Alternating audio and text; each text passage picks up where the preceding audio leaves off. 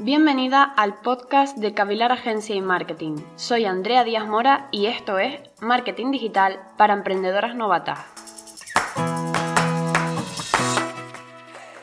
La verdad es que hay un tema del que todavía no hemos hablado y que resulta curioso porque es precisamente lo que nos dedicamos a hacer en estos programas. Y es sobre hacer un podcast para tu negocio. ¿Puede un podcast hacer que tu marca se posicione y crezca? Bueno, pues vamos a hablar hoy de eso un poco. Los consumidores se han transformado en los últimos años y por ende, como no, la comunicación entre ellos y cómo se comunican y cómo reciben la comunicación también. Ahora las empresas tienen que llegar a su público de manera distinta y la forma de relacionarse, esta relación entre marca y cliente, se ha transformado tremendamente. Esto ha hecho que las marcas, mm, bueno, hayan tenido que innovar en la manera en la que se comunican con sus clientes. ¿Por qué? La principal razón es que la atención del usuario es muy reducida. Recibimos tantísima información a todas horas que es muy difícil que se quede con una cosa en concreto. Por lo tanto, hay que buscar maneras de conectar con el público mucho más innovadoras y que sepamos que pueden conectar con ellos. Por eso, el podcast se ha posicionado como una herramienta que puede ayudar a que tu negocio crezca y a que se posicione, tanto para alcanzar nuevos clientes como para afianzar a los que ya tienes. Te permiten mostrar la parte humana, por así decirlo, de tu negocio, porque obviamente vas a ser tú o alguien de tu equipo quien esté hablando. Empecemos por definir lo que puede ser un podcast, que es un programa de radio pero en Internet, tal y como lo estamos escuchando aquí. Nosotros Grabamos este podcast, lo editamos, lo subimos a internet y se distribuye a través de los principales canales. La duración, por lo general, es mucho más corta que un programa de radio, desde luego. Normalmente, sobre todo cuando están empezando, te recomienda que dure alrededor de 10 minutos, porque de nuevo, nunca olvidemos que la atención del usuario está mucho más reducida y que al principio lo que tienes que hacer es engancharlos. Ya luego podrás ir ampliando el tiempo, pero bueno. Depende también del estilo que le quieras dar. Pero en definitiva se trata del alma y el corazón del negocio y por lo tanto representante de la marca. Un podcast podríamos decir que se trata de alma o el corazón del negocio, o por lo menos de la manera de darlo a conocer. La persona que se pone detrás del micrófono o las personas se convierten en representantes de la marca. Se graban y lo que se suele grabar pueden ser opiniones, recomendaciones, consejos, formas de trabajar sobre el negocio o el sector en el que están metidos. Lo mejor, desde luego, cuando vas a hacer un podcast es que no te centres ni en ti ni en tu negocio. Como con casi todas las herramientas de marketing digital, no le va a gustar a nadie que sea un canal de spam en el que esto es lo que hago, esto es lo que vendo, esto es lo que tienes que comprar, eso no le va a interesar a nadie. Lo que quieren saber realmente son cosas útiles, cosas que a quien lo esté escuchando le vaya a servir. Por lo tanto, serán, como ya dije, consejos, serán novedades, serán tus propias opiniones sobre lo que ocurre en el sector. Todo eso sí va a hacer que, que tu público objetivo se involucre, se involucre con tu marca. Es verdad que no es un canal de spam, pero lo ideal es que toda la información que des destaque a los servicios o productos que ofreces o a tu sector sin tener que nombrar a tu propia marca. Voy a explicarme con un ejemplo para que quede claro. Nosotros somos una agencia de marketing digital. Bien, ¿nosotros de qué hablamos en estos podcasts? Pues de la gestión de redes sociales, de los errores en el marketing digital, de cómo crear una tienda online, pero en ningún momento nombramos a nuestra marca.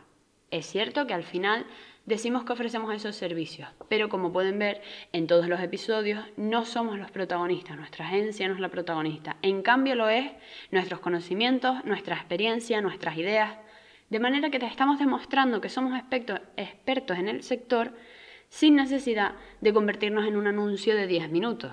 De eso se trata un podcast, así es como realmente puede tener un puede tener éxito dentro del mundo digital porque al posicionarte como un experto, un experto del sector, lo que estás consiguiendo es que tu público objetivo empieza a convertirte en un referente. Y cuando tenga un problema relacionado con tu negocio, es decir, con, en este caso, con que su marca no tiene demasiada visibilidad online, a quien va a acudir es a su referente, que serás tú. Y podrás ofrecerle tus servicios. De esta manera se, se crea un canal de venta efectivo. Así que a diferencia de cuando en otras herramientas del marketing digital, a veces, como en las redes sociales, tienes que combinar tanto tus propios servicios como información de interés, pero a lo mejor aquí la información de interés o el contenido de valor no tiene tantísima importancia, en un podcast sí que la tiene. Será lo más importante, de hecho. Tu marca no deberá mencionarse apenas, a no ser que sea al final, a no ser que sea a través de la experiencia o de las anécdotas. Porque en el caso del podcast lo que te interesa es que tú o la persona de tu equipo que está frente al micrófono se convierta en la persona de confianza para resolver los problemas de tu público objetivo. Y así es como se conseguirá crear un canal de venta. Pero bueno, ¿qué beneficios puede tener un podcast para tu negocio? Como ya dije al principio del episodio, la comunicación con los consumidores se ha transformado y la forma en la que llegan a las marcas también.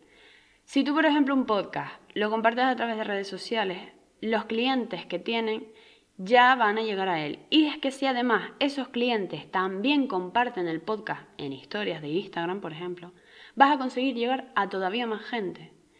El público amante del podcast en general está volviendo a crecer, sobre todo desde que hemos tenido la cuarentena, y eso ya supone de por sí una oportunidad de negocio a tener en cuenta.